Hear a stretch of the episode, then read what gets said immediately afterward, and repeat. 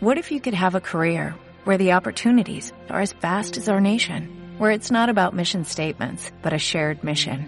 At U.S. Customs and Border Protection, we go beyond to protect more than borders, from ship to shore, air to ground, cities to local communities. CBP agents and officers are keeping people safe. Join U.S. Customs and Border Protection and go beyond for something far greater than yourself. Learn more at cbp.gov/careers.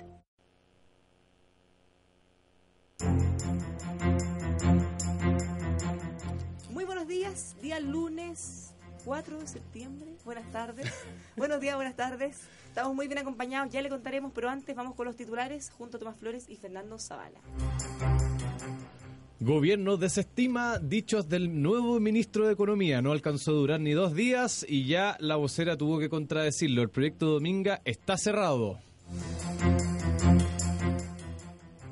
Nuevo récord en el precio del cobre. Alcanzó a 3 dólares con 15 centavos. Sin duda, el temor que ha despertado esta nueva detonación nuclear en Corea del Norte ha llevado a que los mercados busquen refugio. Y el cobre es uno de ellos.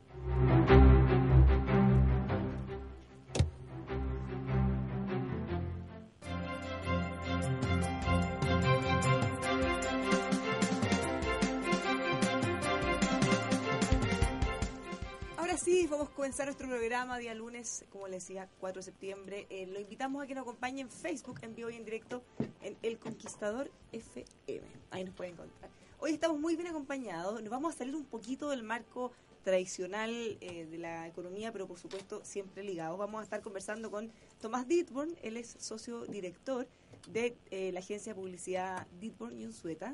Eh, debe ser una de las más grandes, más importantes de nuestro país por lejos. Se han ganado muchos premios dentro y fuera del país también. Tomás, bienvenido. Muchas gracias, bienvenido. ¿Cómo está? Muy bien, muy bien. Me doy un gustito, porque queremos ir un poco más allá de, de las cifras, de lo que se ve o de lo que uno cree cuando ve la noticia con, con información un poco eh, incompleta quizá. Fantástico. Bienvenido. Ahora, antes que nos vayamos ya a nuestros temas, comentemos qué está pasando con Domingo. ¿Cómo es eso que ya están disminuyendo el nuevo ministro? ¿Qué, qué es esto? El ministro no pasó el domingo con Dominga. no. Yo fíjate que deja de mandarle un abrazo a nuestro nuevo ministro de Economía, Jorge Rodríguez, que mm, todavía no ha empezado a trabajar y ya le pararon los carros. ¿Ah? Oye, ¿qué será el ministro Valdés? Por Dios, estar, debe estar riendo esa carcajada. despreocupado, ¿no? Claro, imagínate el ministro Césped, el ministro Valdés riendo esa carcajada de todo esto. Tomás, ¿tú, ¿esto lo- es algo que te- a ti te llama la atención o algo que tú has visto muchas veces? Eh, No, mira, yo creo que, que- Perdón. perdón. Yo creo que lo expresa muy bien una entrevista que dio eh, Juan Andrés Fontena el fin de semana, que te habla de, de la poca disciplina Así es. y de, y de que cuando no tiene efectivamente un rumbo bien establecido, eh, bueno, pasan estas cosas.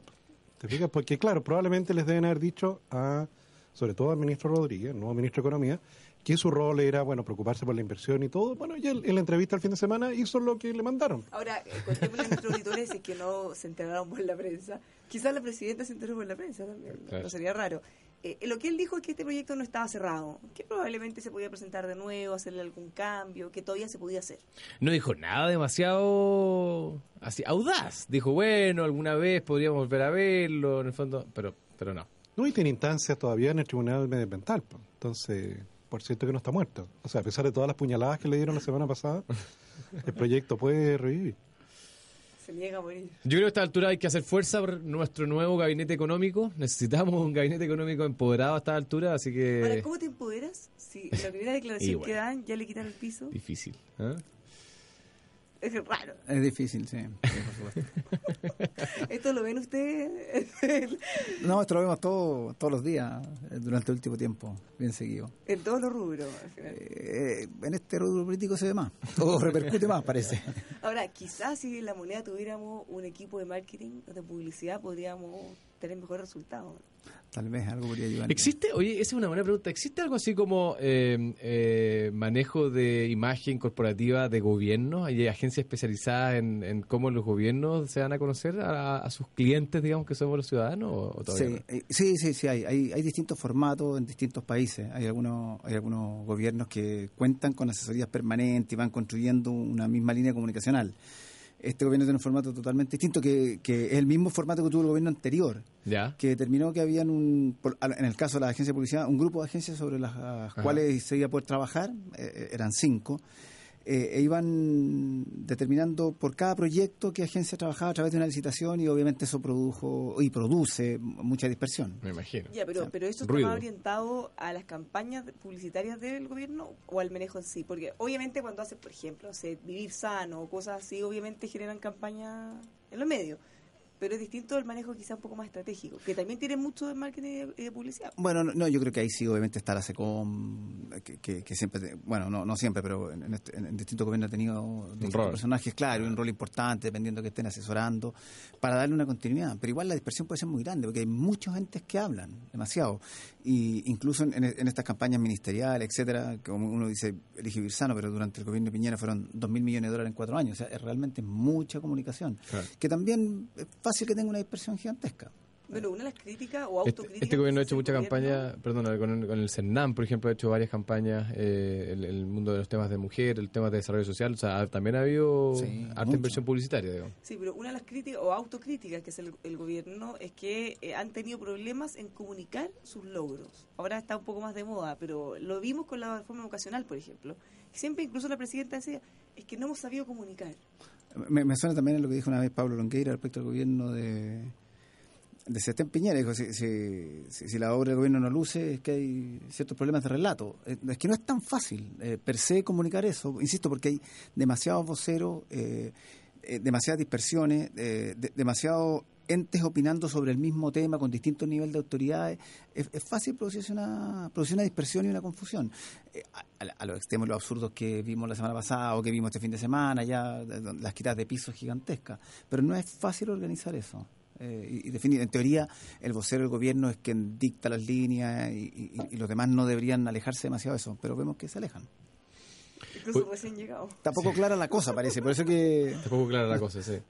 Oye, ¿nos metemos en, en tema sí, o metamos metemos en tema? tema. Y ahí en el segundo bloque nos da una vuelta de radio por los Dale. mercados y por el cobre, que tenemos buenas noticias. ahí. Sí, oye, yo, eh, bueno, estamos conversando con Tomás Ditborn, que es un experto en temas de comunicaciones, publicidad, imagen, marca, y yo te quiero hacer una pregunta eh, del punto de vista de alguien que, que, claro, está acostumbrado, alguien, por ejemplo, un dueño de una, de una pyme en Chile, a un- no, no necesariamente una empresa tan chica, que de repente se enfrenta a este desafío que, que yo veo hoy día de que la manera de comunicar ya- no es solo el mensaje, sino que la manera en que yo comunico cambió radicalmente. Y hoy día tengo que manejar, tengo que tener un señor que se llama Community Manager metido en mi empresa, que maneja unos canales que nunca en mi vida he visto. Además tengo que hacer publicidad por la radio, por supuesto, como primer medio, y de esta radio mucho. bueno, Pero además tengo que hacer televisión, imágenes, y, y en el fondo, ¿cómo ves tú que las empresas se est- están adaptando a este cambio de paradigma, digamos, radical?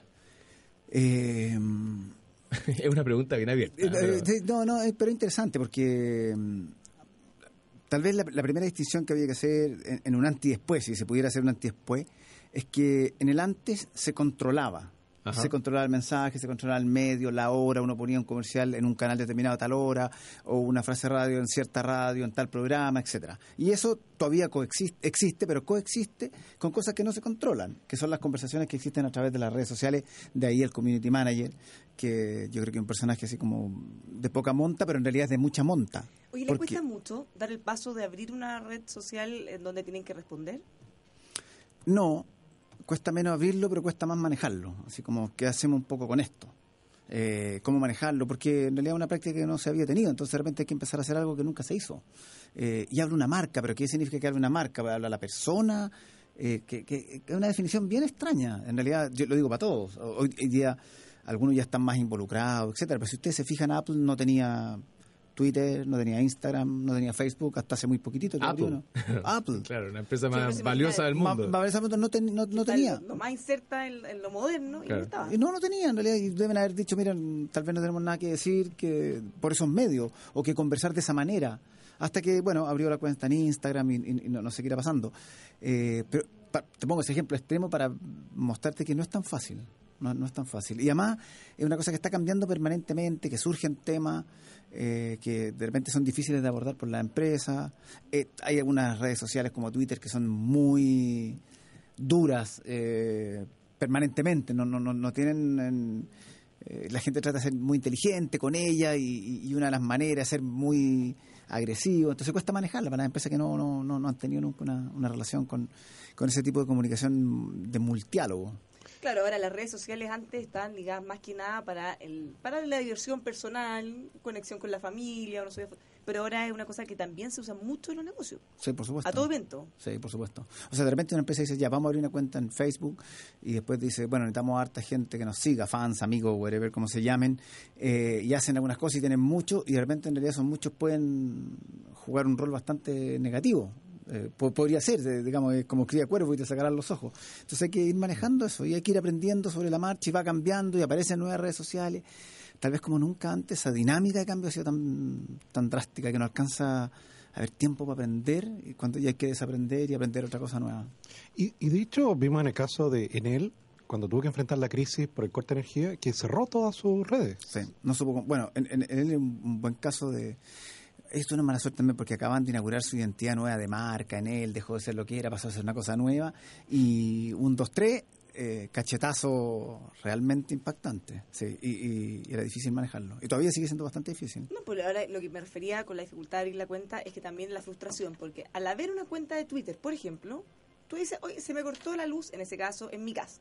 Y lo que la gente está esperando es una respuesta en un minuto, no en cuatro o cinco horas. Por supuesto. Y ojalá una respuesta con una solución.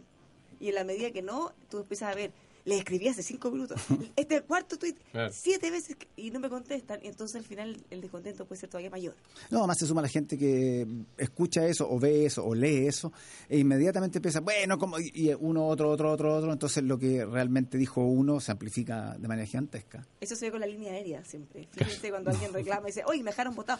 Sí, yo la semana pasada y la gente se empieza a sentir como empática y empiezan a contar Claro. toda la experiencia. Llegan a hacer una canción para reclamar. ¿Te acuerdas de la canción del, Sí, del la tipo canción que de le, Dave Carroll. que le rompieron la guitarra en la línea aérea? Sí. Increíble. Es que los guasos quinteros estaban reclamando que le rompieron la guitarra en la línea. ¿Ah, en serio? Sí, pues a partir de eso yo les dije que podían Hicieron- ponerse modernos y... United Break Guitars. Sí, qué canción más buena. Sí.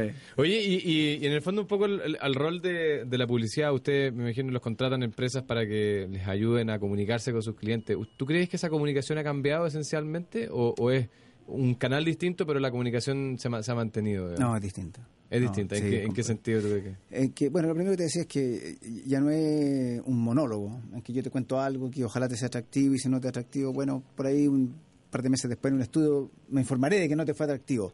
Eh, hoy día es muy dinámica, es más relevante, eh, también hay una dinámica social que no tiene nada que ver con la que había hace poco, entonces la relación con la empresa es bastante más simétrica de lo asimétrica que fue durante demasiado tiempo.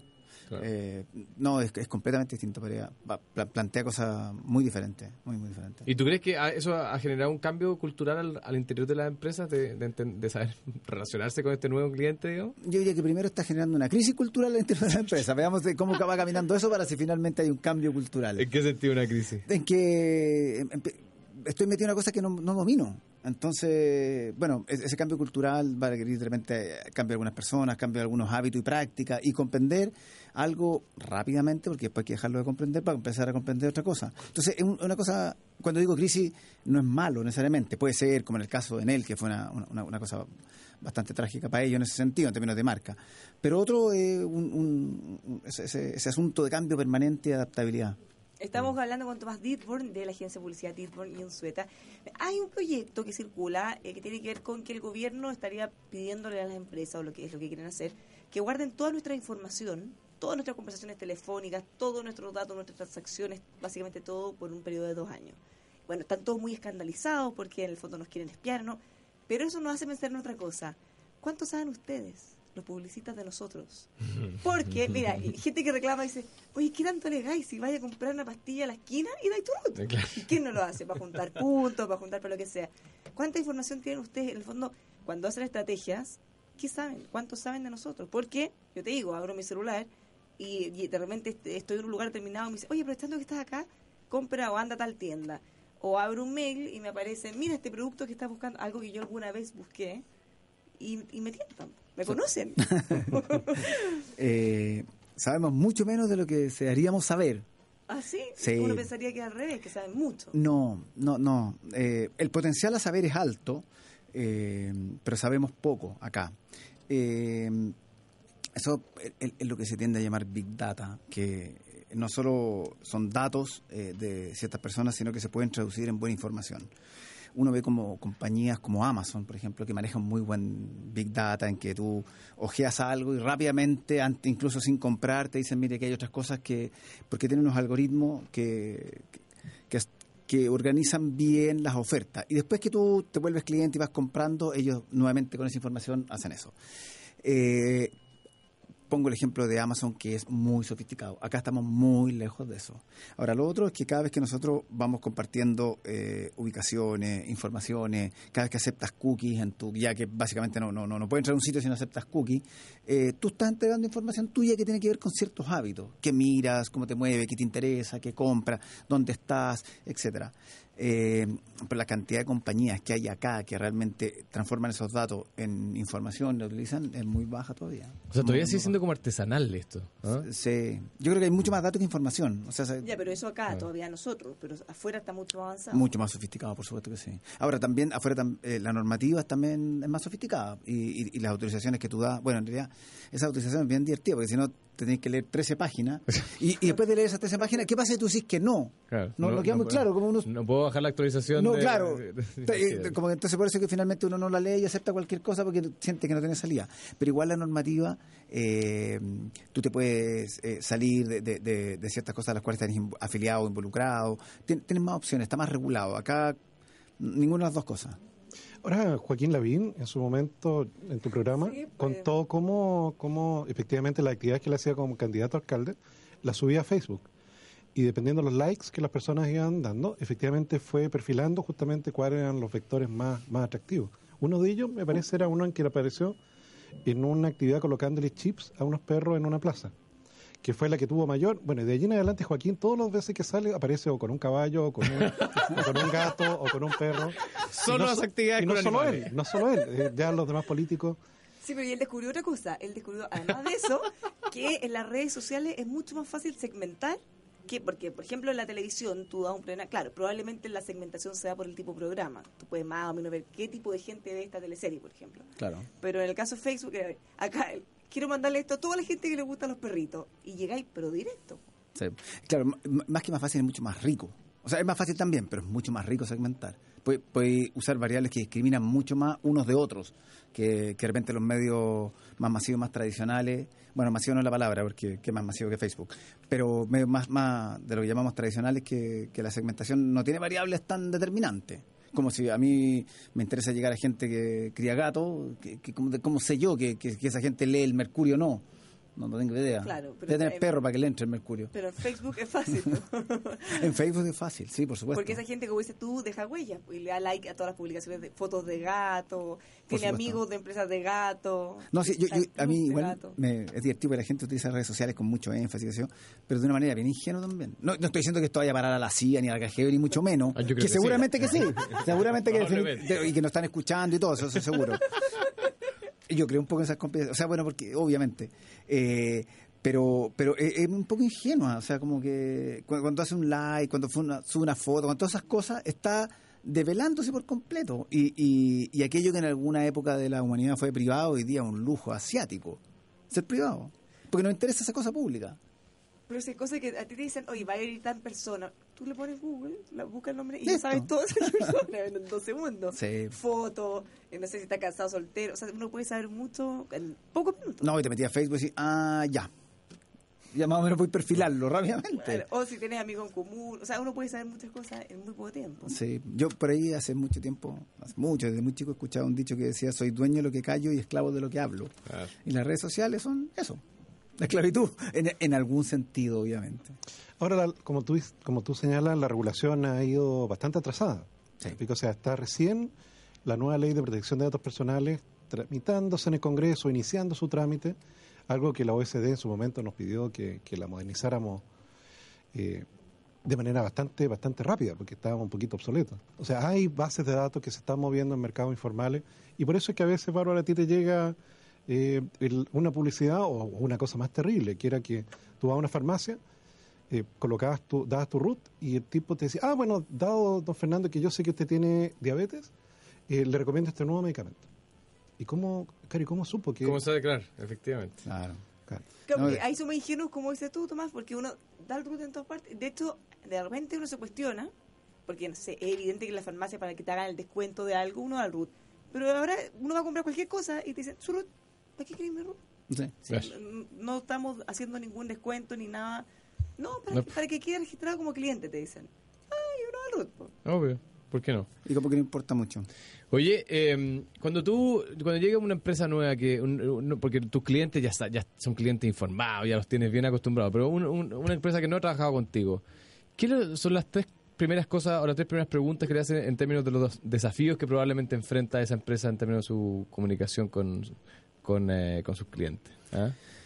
Y, y- y con eso te- quiero entender cuáles son los problemas típicos que tienen las empresas en Chile, digamos. ¿ah? Eh, bueno, lo, lo primero que intentamos hacer es, es comprender en, en- en qué lío está metido, por así decirlo. Sí, el lío, no, no, no, no necesariamente el lío. ¿ah? Eh, eh, ¿Dónde está metido eh, como, como negocio? Eh, después, saber si él sabe dónde está parado dentro de, esas, de, de esa situación. ¿Ya? Y eso significa a veces eh, cierta información informal que ellos puedan presumir o tener, o estudios más formales que le indican, mira, esto es lo que la gente cree, piensa, siente Ajá. y habitúa respecto a nosotros. ¿Ya? Y después yo diría la tercera es, eh, ok, ¿cuál es, ¿cuáles sienten ellos que es el desafío que tienen que abordar? ¿Qué- ¿Qué, qué- qué es lo que quería hacer? Sí, ¿Qué ¿qué- quería? qué- exactamente. No, mira, quiero defender lo que tengo, quiero, quiero ir por más, quiero... ¿Cuál es, cuál es, cuál es su desafío? Claro. Oye, ya, perfecto. Entonces, la primera es como entender tu mercado, si se quiere. Segundo, entender quién eres tú. Y tercero, qué es lo que querías hacer. ¿Quién eres tú en ese mercado? Bueno, ¿quién eres tú y quién eres tú en ese mercado? Las dos cosas son bien importantes. Claro. ¿Y tú crees que las empresas tienen claridad respecto a esas preguntas? Eh, va- va- va- Yo creo que no tienen ni idea. eh, a veces sí. uno puede- tiene poca claridad respecto a quién es uno. Sí, ¿Qué va por eso te a la de uno, sí. Eh, hay, hay varían, hay empresas obviamente bastante más profesionales, sofisticadas, que tienen bastante información y definiciones respecto a sí mismo buenas. Y hay otras en que se actúa muy intuitivamente, que no está todo bien con la intuición, pero de repente puede ser un poco ciego en el mundo de hoy. O sea, en, en contraposición con lo que estamos hablando hace tres minutos atrás, que es todos estos datos e información tan preciso y certero, eh, actuar tan intuitivamente puede ser muy, muy arriesgado. Y en Chile como que la gente no pesca mucho la información, los datos, ¿no? Eh, más bien... Pasan las dos cosas. De repente hay empresas que no pescan tanto y otros que son que hacen una lectura demasiado literal de lo que se encuentra y que ambas cosas son muy peligrosas. Oye, yo tengo otra duda. Eh, bueno, nosotros tenemos muchos emprendedores, desde pequeños hasta bien grandes, que en forma intuitiva la mayoría de las veces van partiendo y van tomando caminos, según cómo ellos se sienten cómodos también. Pero imagino que al minuto que quieren dar el salto del crecimiento, tú te puedes encontrar con esa disyuntiva. ¿Quién soy? ¿O cómo me ven? ¿O cómo sería mejor que te vieran? Que no necesariamente tiene que ver con lo que uno es o quisiera hacer. ¿Qué se hace ahí? Eh, la, la tercera cosa es, es bien compleja lo que tú estás planteando. Eh, Claro, porque quizás yo quiero hacer esto, pero es mucho más popular y me podría ir mucho mejor haciendo esto otro. Entonces yo imagino que en el caso de ustedes deben tener esa discusión permanentemente. Sí, pero es difícil avanzar hacia, hacia algo más de largo plazo con una mm, dicotomía grande entre quién es eh, Y quién le conviene. y quién le convendría ser. sí. Yo creo que los políticos son súper hábiles en eso. Siempre optan por los segundos. Siempre- sí, no, por supuesto, por supuesto. por supuesto. No, y al día siguiente después da lo mismo, se le olvida. No, y y una vuelta de carnero para atrás sin problema y todo, y, y resiste todo, y a la gente se lo olvida muy rápido. Pero las empresas que van como poniendo ladrillo a ladrillo les, les es un poquito más complejo. Y finalmente están metidos en ese negocio eh, por algo, tienen ciertas afinidades, y, y nosotros tratábamos de que haya la mayor consistencia entre ambas cosas. En particular en el mundo de hoy. Antes de ir a la pausa, les queremos contar que está la escoba en el aeropuerto de Santiago. No nos podemos desviar de esto. Fíjense que el gobierno se creyó por ley de seguridad del Estado porque los taxistas están bloqueando el paso. Así que la congestión es tremenda. Ahora, imagínense para que el gobierno se querelle contra la ley de seguridad del Estado. O sea, el nivel del, del taco que Sí. deben tener es... Es inaceptable, sí. Oye, estamos en un país donde hay derecho de tránsito eh, y, y- y se bloquea el acceso al principal terminal aéreo internacional. No, inaceptable. Fíjense que decenas de pasajeros están tratando de llegar hasta los terminales con sus maletas porque no pueden ingresar, está todo parado. Claro. Pero es impresentable. Mira, y en solo un par de minutos, muy parecido a lo que ocurrió en el puerto de Valparaíso, que ahora están todos llorando. Porque, ¿qué pasó? Tuvo paro de aduana, Tomás, ¿te acuerdas? Que estaban haciendo que... El O sea, par- paro de los vestidores. Sí, pues, o sea, Sí. sí. sí, Y que estaban parando parando la bajada de los turistas de, No los dejaron bajar. de los cruceros, ¿se acuerdan? Sí. ¿Y cuál fue el resultado? Se fueron para otro lado nomás. Cerca obvio. del 60% se está desviando Obvio. y en general, o la mayoría se están yendo a San Antonio. Y ahora O a Perú, llorando- a- a- ¿cómo se llama el Sí, Puerto pero de muchos, muchos se fueron a San Antonio. Claro. Y ahora tenemos al- a- incluso al alcalde de Valparaíso llorando que pucha, que esto es súper malo, porque imagínense la actividad económica que genera una tracalada de turistas que se bajan, van, compran, comen, consumen y se van. La temporada pasada fueron, yo creo, 32 cruceros con cerca de 90.000 personas que desembarcaron en Valparaíso. Se han gastado en promedio 250 dólares entre almuerzo y compra. Mira, afortunadamente estaba la alternativa de Puerto San Antonio, porque si no, ese dinero lo hubiéramos perdido. No, porque verdad. eliminan como lugar de, de paso nomás. Exactamente. No, hay que recordar que fue muy grave los incidentes que tú recuerdas, Bárbara, porque en esa oportunidad esos trabajadores del puerto impidieron el desembarco de los pasajeros, Claro, pero por- portuario, dije aduana. Hay que a veces también la aduana, pero aquí fueron mucho más violentos. De hecho, recuerden que eh, hay cruceros que terminan su, tra- su travesía allí y por tanto se bajan de crucero y se van al aeropuerto y se vuelven a su casa y perdieron el vuelo de vuelta. Entonces eso para un crucero como son estos, evidentemente no tiene perdón. No, y además son eh, internacionales. No se prestan para que le generen todo un ruido en su producto. Claro, No, supuesto. obviamente. O sea, obviamente, ¿qué es lo que hay que Tú hacer? dijiste 90 para mil asegurar? personas a 150 dólares, son casi 15 millones de dólares. ¿eh? Sí, y puede ser, un y puede ser incluso un poco más. el 15 promedio. millones de dólares que se fueron a la basura. No, San Antonio parece. A San Antonio. A San Antonio, bueno, menos mal. No, pero por eso, realidad- por eso menos mal que estaba la alternativa de San Antonio. Ahora, toda crisis representa una oportunidad. po. Sí. Así que ahora San Antonio debe estar en llamas, corriendo, montando negocios, cosas ricas, ferias. Haciendo publicidad, contratando aquí a Tomás para, para atraer a los, a los turistas. Tú, tú sabes que estuve hace poco en Berlín ¿Ya? y obviamente usé Uber. eh, y los taxis están incorporados en Uber. O sea, cuando tú abres la aplicación, Ya. dice UberX, Uber eh, XL y taxi también. Taxi. Tú, entonces tú eliges taxi, salen los valores, y qué sé yo, está Perfecto. incorporado dentro de la Ah. cosa. Si no puedes con ellos, úneteles. Eh, podríamos- en Nueva York también llega a un acuerdo parecido. Podríamos explorar cosas de ese tipo. Bueno, yo les comentaba que cuando fui a Rusia hace poquito, también, eh, porque ahí tienes barreras de idiomas, no tienes- ni siquiera puedes leer dónde vaya a ir, mientras que apretáis los botones y te llevan y te lo cargan en tu cuenta. Sí, perfecto. Perfecto. Uno como que tiene que creer que lo van a llevar a- al lugar donde uno va. ¿eh? No, y te pueden dar siete vueltas. Claro, obviamente. Y cobrarte cinco veces la tarifa, mientras que en este caso, como está preestablecida, Claro. súper seguro. Pero le queremos contar, si usted quiere tener más y nuevos negocios, además de tener, por supuesto, una muy buena campaña de publicidad, también podría contar con certificaciones, por ejemplo, eh, como las que puede obtener con ASR Certificaciones, una casa certificadora que apoya a las pymes con atención en todo el país para que usted pueda tener normas de calidad, como la ISO 9001, entre otras. Los puede llamar al 32-267-0070 o visitar en asrcertificaciones.cl. Aproveche también los aires de renovación que Hyundai Camiones y Buses le trae en septiembre. Deje su viejo camión de cualquier marca parte de pago y va a poder pagar la diferencia, escuche bien, en 12 cuotas sin interés.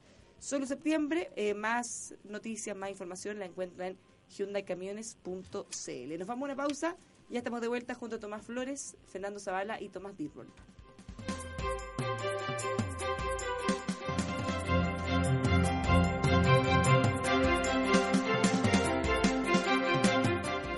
estamos vuelta, buenas tardes Mercado, junto a Tomás Flores, Fernando Zavala y un tremendo invitado, Tomás Ditborn, de la agencia de publicidad Ditborn y Unzueta.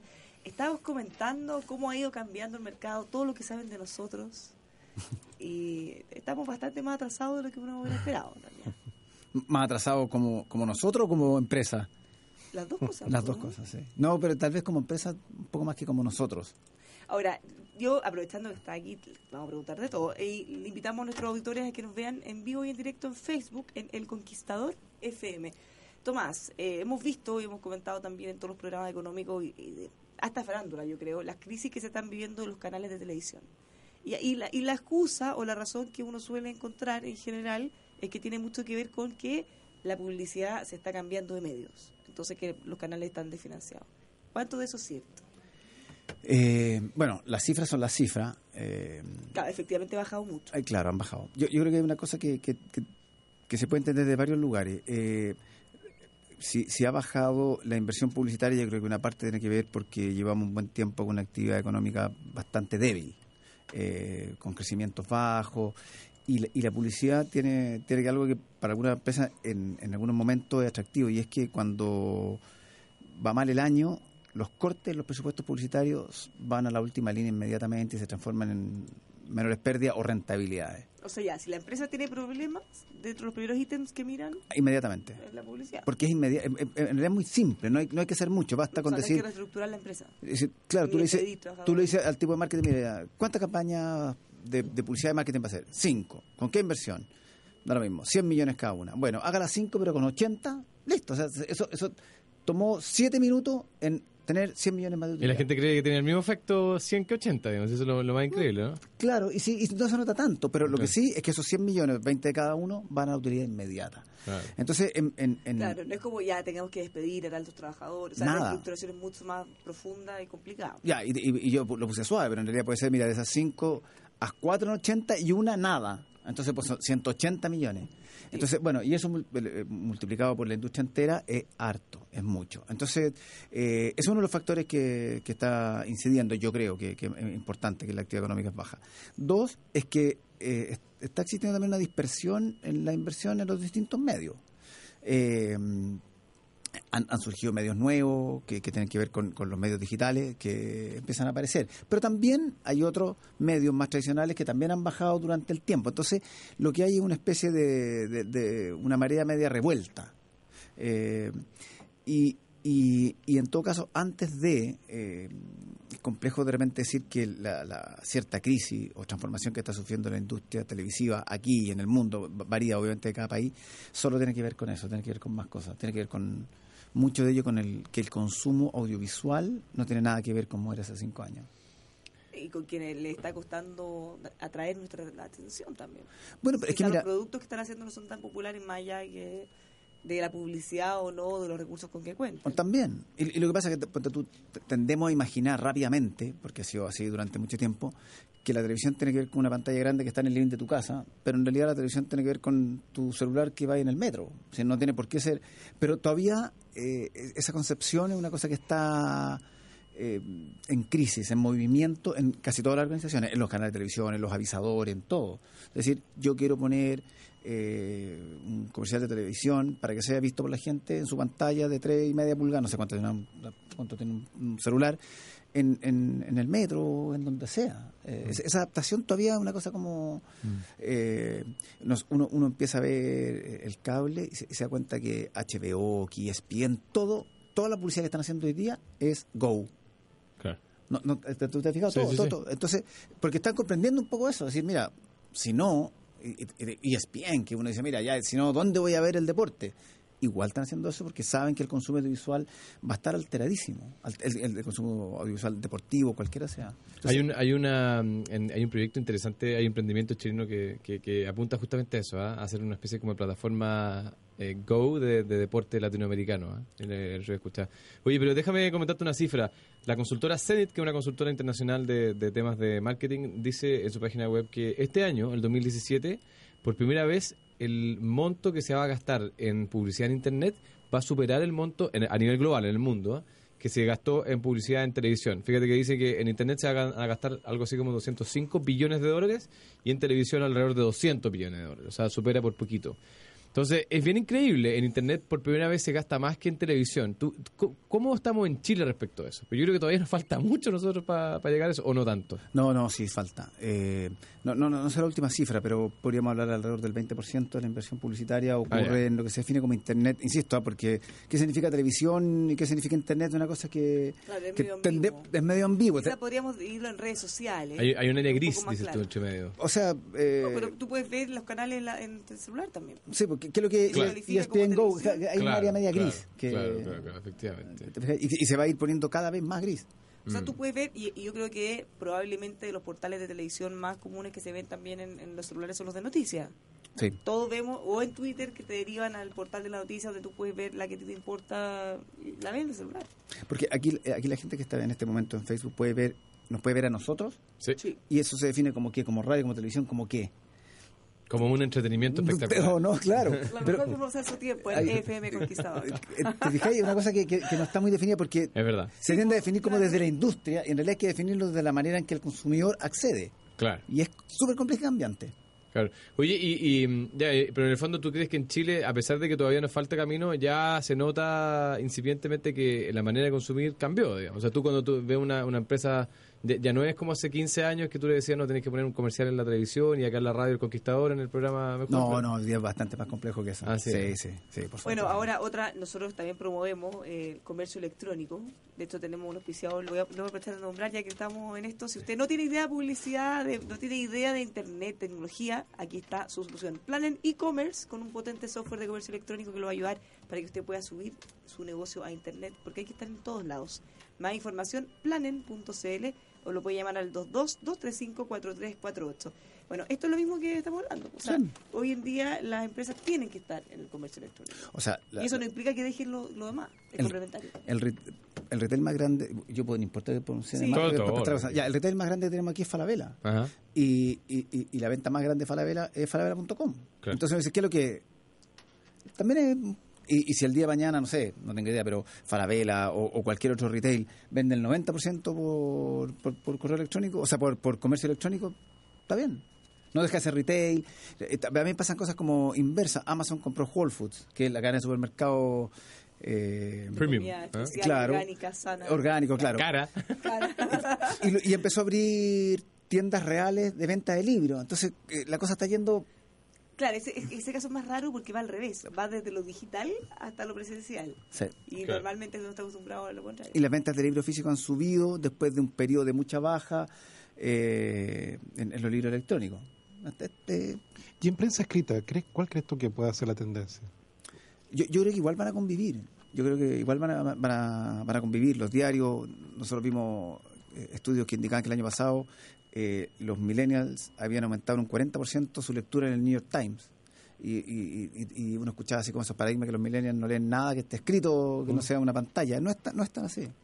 Yo creo que vamos a ir encontrándonos con, con esa cosa tan cambiante permanentemente. Es, es bien difícil establecer así como una tendencia muy nítida. Muy nítida. O sea, uno puede ser las macro tendencias, obviamente. El comercio electrónico va a aumentar, por supuesto que va a aumentar. La logística va a mejorar y eso va a facilitar. Hay una serie de cosas Sí, que pero están hay ahí. indicadores. Por ejemplo, en el caso de los diarios, eh, no me acuerdo cuál es la cifra exacta, pero en el caso de, por ejemplo, la última noticia, que es el diario más leído en Chile, eh, han bajado, han disminuido, igual que la segunda, han disminuido considerablemente la imprenta. Pero la lectoría ha aumentado Claro. exponencialmente. Claro. Entonces, el mismo formato, tal cual, o sea, en la edición, la diagramación, todo exactamente igual, Sí. solo que mucha gente está ingresando al portal a leerlo. en Bueno, por ejemplo, nosotros eh, hemos subido nuestra audiencia en la radio y también en Facebook. Hemos ido aumentando cada vez más nuestra aumenta. Somos multicanales. Somos multicanal. Bueno, una, una de, la- de las gran, grandes ventajas que tiene la digitalización es que eh, el, el costo marginal de reproducir una unidad adicional es tendiente a cero. Entonces, obviamente, eso facilita inmediatamente la disposición de cualquier inversionista a ir por ese lugar, porque facilita mucho. Y yo creo que los costos logísticos también van a ir bajando, que son el despacho esencialmente y la administración de los stocks, también van bajando, entonces va facilitando el comercio electrónico, sin duda alguna. Pero también eh, existe lo que llamamos el long tail, que, que es como fuera de los grandes, todo lo que se arrastra para atrás, y eso ha hecho que Polaroid eh, vuelva a existir y, y- y tal vez pronto nos vamos a encontrar que- con Kodak de nuevo. Que vuelva a sé. lo lento. No, tú sabes que Sí. hay una fábrica de, de cassettes que reabrió en Holanda ¿En hace, hace muy poco. ¿Vamos a Eh, todos como hipsters? Sí. Claro, bueno, y de hecho, el, el, el vinilo es el único formato de música que realmente crece.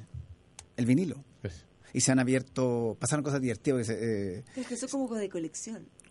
Son tienen- es que tiene una cosa que tiene que ver con la experiencia, no solamente de escuchar, porque la practicidad de escuchar eh, de la música digital es, es altísima, es gigantesca, donde tú quieras, de- ya ni hablar. Un botón y listo. Pero tiene una experiencia distinta, es como ir al cine, eh, que es distinto verlo en tu casa, es distinto, no estoy diciendo ni mejor ni peor. Entonces el, el vinilo tiene también una experiencia distinta, tiene un objeto que también es distinto y es divertido porque algunas eh, se empezaron a abrir algunas eh, operadoras de, de prensadores de vinilo, pero se había perdido el oficio.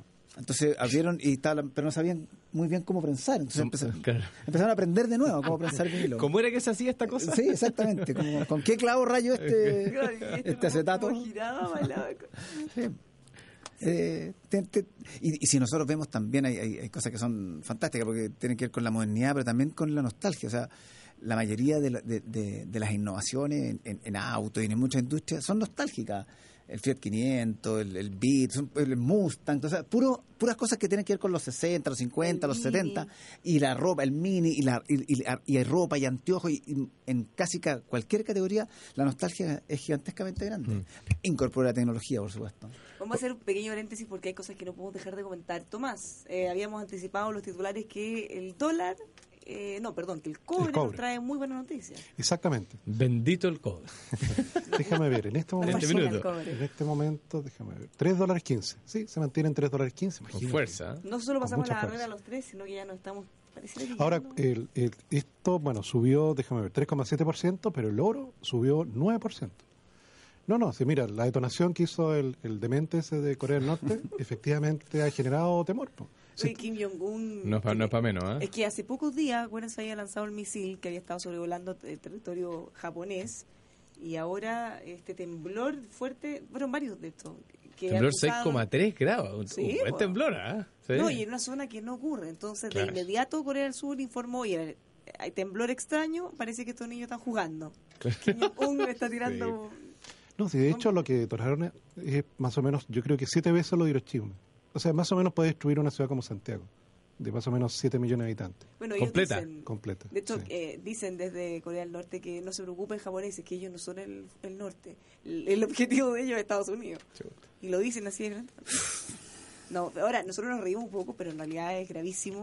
Si, él, si esta persona, demente, como dice Tomás, cumpliera su amenaza, Sí, podríamos terminar con efectos terribles para todo el mundo. Ahora eso ha llevado a que los mercados, no sé si los tiene ahí, sí. están todos en rojo. No, est- estuvieron en rojo, fíjate, y ahora se han recuperado, ¿ah? todavía tímidamente eh, por encima de cero. Eh, bueno, las bolsas asiáticas, por supuesto que esto fue un día negro. ¿ah? No, yo creo que el hecho de estar cerca de- del, del demente, como dice Tomás, eh, hizo que Japón se cayera. eh, Japón que había andado bien la semana pasada, pero este hoy día se cayó a pedazos. Europa también estuvo mal y Estados Unidos como que ha recuperado un poco y tímidamente se asoma la, la nariz sobre, sobre cero. Sí. Chile, Porque, Chile Pero hoy día tan, tan, los gringos están, eh, es feriado. Sí. Labor Day, así que tenéis toda la razón, estoy leyendo números antiguos. Bien, Tomás, me corregiste. si estuviéramos allá, Lo, lo peor de todo es cuando uno no reconoce un error. Yo me acabo de equivocar, de castigo. me castigo. Pero en la bolsa asiática europea, esas sí son, eh, eso no hay, ahí no hay feriado que valga. No Así que, oye, y Chile también con números rojos, ¿ah? y, y tampoco estamos de feriado, así que te lo estoy leyendo bien. 0,4 abajo, eh, con caída fuerte en eh, Falabella, 1,66%. eh, y todo el mundo en retail en general, Sencosud cayendo. eh, la única que se salva, fíjate, de, la- de las grandes es eh, la Polar, que eh, recuperó su fuerza. Claro, esa, 3,3%. esa había caído mucho. Eh, pero ahora se volvió a parar. ¿Ah? Vamos a ver en qué termina esa historia de la Polar. Yo no Qué notable eso, ¿ah? porque claro, la Polar es de una resiliencia sustancial. ¿Y cómo logró? Yo me acuerdo, era en el Alto de las Condes, me recuerdo, que no lo ¿Cómo querían dejar entrar. ¿Cómo lo dieron vuelta? Claro. No solo la crisis, pero antes de eso, pero antes de eso, si tú sabes que la Polar no lo querían dejar entrar en el Alto de las Condes. Y todavía no estamos. Te lo digo. Te lo digo yo. Perdón, Tienes razón. No lo han querido, digo. Es Ripley y era que no lo dejaban entrar al Alto de las Condes. Sí. Sí, Oye. y ahora está mermado porque llegó H&M. Te puedo decir todo lo que tú quieras. Podríamos alargar el programa. De hecho. Oye, ¿puedo hacer una última pregunta a nuestro invitado? Perdón, Sí. que no, no tenemos todo el, eh, Sí, todos los días la oportunidad. Y también Sí. que le queremos preguntar por el Congreso de Ventas porque él es parte del círculo de Ah, dale, dale. Pero pregúntale tú y vamos. No, y- bueno, es que tiene que ver con eso también. Yo te iba a, a preguntar que eh, se habla mucho en Chile que Chile cambió y que somos un país distinto. y que Entonces, del punto de vista del consumidor, cu- ¿cuáles son los cambios más, más trascendentes que tú crees que han ocurrido? Eh, ¿Cómo hemos cambiado como consumidores y cómo eh, qué, qué efecto ha tenido eso sobre las estrategias de las empresas? ¿El consumidor chino es distinto al que era hace 10, 15, 20 años? ¿Hoy? Eh, sí, pero me gustaría responderlo de, de- de otra manera. Eh, yo creo que el, primer cambio es que ya se han borrado de manera importante eso que define consumidor de persona. Eso creo que es la- la- la- lo, más grande, porque no- nosotros como, co- como, como em- empresarios, como comunicadores de, de- de la actividad comercial, etcétera, hacíamos esa distinción en que hacíamos el gesto de consumir de alguien lo puede definir de una manera tal que yo puedo trabajar con eso y el resto no me importa mucho. Ya, eso hoy día yo creo que ya es muy, muy difícil encontrarlo. Eh, es una persona más bien integral. Al principio, eh, yo diría que el primer escalón fue lo que llamamos eh, ese consumidor ciudadano, entonces hablamos de como conciudadano, que tenía ciertas eh, cosas en relación a la sociedad donde vivía, las ciudades que habitaba, etcétera. Pero hoy día yo creo que ya directamente persona. Entonces lo primero, y, la y, y las personas son conscientes de eso, entonces las relaciones son más demandantes por una simetría entre, entre las personas y las empresas a través de su gesto de consumir o de mandar servicios y productos, etcétera. Eso yo creo que la gente tiene esa conciencia y las empresas se están adaptando a eso con la con, Ah, con la velocidad con- es que bueno la dinámica social siempre es mucho mayor pues si Claro. estábamos viendo aquí también eh, de, de cuánto nos adaptamos a Uber de, de- de- hace poquitito no sé días atrás salió que ahora vamos a tener una legislación y normativa respecto del ciberdelito y llevamos no sé cuánto tiempo tecleteando cosas y bueno la- la- siempre la, la institucionalidad se demora Eh, pero ese, ese diría yo que es el cambio más grande y dentro de eso bueno hay muchos cambios obviamente Mm. Bueno, eh, el jueves, Congreso de Ventas de ICARE. ¿Qué tienen de entretenido respecto a las materias que hemos abordado también en el programa? Desafíos que tiene la empresa. Mira, eh, de entretenido no sé, esperemos que tenga harto, pero de útil bastante, esperamos que sea entretenido, de útil bastante. Eh, mira, este es un congreso, bueno, que, que de paso en, en- en este año en particular va el jueves 7 de septiembre, toda la mañana en Casa Piedra, eh, y un congreso que es bien atractivo porque mm, reúne gente para contarle a empresarios de distintos ámbitos, de pequeñas empresas, medianas empresas, grandes empresas, cosas muy concretas para activar en el último periodo del año sus posibilidades de, de llegar a, a los resultados que esperan, eh, a través de técnicas comerciales, de venta, de, de utilización de información, tecnología, eh, para maximizar eso, Para que cumplan las metas. para que bonos. cumplan las metas. Ya o sea, que si usted está caído en venta, vaya al seminario, puede ser que repunte. es probable ¿Ah? que vaya Puede mucha salvar. gente si la gente hace caso a eso, porque caía en venta y demasiadas empresas hoy por Puede hoy. salvar el bono. Puede salvar, puede salvar el año, quizás. Eh, eh, eh, porque de repente hay otros seminarios que también son atractivos, pero tienen que ver con estrategias de más largo plazo. Esto es eh, cosas que inmediatamente eh, se pueden poner en práctica, algunas técnicas así muy, muy concretas y otras obviamente de implementar en cambio eh, más profundo. Pero, pero es muy útil para las empresas en cualquier ámbito. Ya, pues, y van a tener panelistas de afuera también de Chile. Hay gente de afuera, hay gente de Chile, hay a- alrededor de 11 presentaciones bastante buenas, divididas en tres bloques, con moderadores. Yo te he visto a ti muy entretenido. Muchas gracias. Que- Yo no estoy esta vez. No, hasta lo que pasa es que eh, Tomás, bueno, es que si tú fueras fome ya sería sería grave, sería gravísimo. Muy eh, mucho video, mucha imagen. Yo creo que por allá vamos hoy en día. Es un desafío, ¿no? Ustedes lo incorporan. Nosotros, por ejemplo, en este programa hemos descubierto y en realidad en la radio en general hemos descubierto que una de las cosas más importantes de hoy en día para poder captar la atención es que ya no solo sirve o no solo necesita ser interesante y hacer un aporte, sino que además tiene que ser entretenido. Y muchas veces antes quizás lo entretenido se confundía como con lo light o con lo no serio. Sí. Pero nosotros lo hemos incorporado como contenido porque al final, ¿para qué ser tan graves? Las cosas para que uno las entienda y lo incorpore a lo cotidiano. Tiene que ser divertido. Sí, por supuesto. O sea, yo, yo creo que en el proceso de aprendizaje durante mucho tiempo estuvo entre oculto y negado el mundo emocional de quien aprende. Hoy día ya se ha ido incorporando eh, y, también la manera de usar todos los sentidos en ese aprendizaje. Lo ideal sería poder hacer estas cosas de manera experiencial, pero cuando, claro, asisten 700, 800 personas, más complejo. Pero por lo menos el uso de todos los sentidos, de la mayor cantidad de sentidos. Eh, y, y ámbitos emocionales como el humor, etcétera, y no solamente la intelectualidad y la gravedad. Que tiene que tener el contenido que tenga que tener y que tiene que ser útil, por supuesto. Sí, ahora, ahora está de moda esto, tirar para abajo los intelectuales, Tomás, ¿o no? ¿Cómo se te ocurre estudiar a la gente los temas? Hay que pensar en la naturaleza y no los números. Los derechos sociales. Obvio. Esto no es economía, eh, Fernando, No, son no, derechos, entiéndelo. claro. Le damos un par de consejos más antes de irnos, porque eh, si usted tiene problemas dentales, ya lo sabe, la clínica dental Dr. Rodrigo Prieto, más de 25 años al servicio odontológico, lo encuentra en drprieto.cl, drprieto.cl. Y a propósito de la creatividad, Universidad del Pacífico potencia su creatividad y emprendimiento a través de un modelo académico que reconoce los distintos estilos de aprendizaje, incentiva el liderazgo y trabajo en equipo, conozca el sello Pacífico, más de 41 años de trayectoria formando líderes. Creatividad para emprender, upacífico.cl.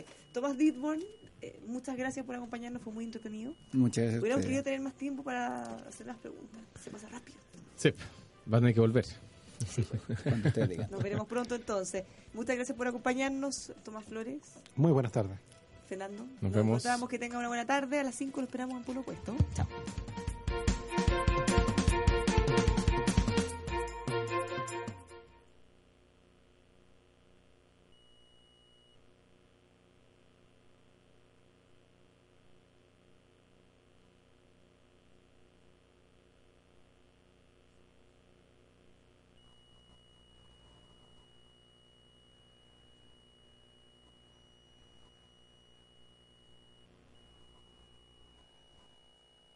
Waiting on a tax return? Hopefully it ends up in your hands. Fraudulent tax returns due to identity theft increased by 30% in 2023. If you're in a bind this tax season, LifeLock can help.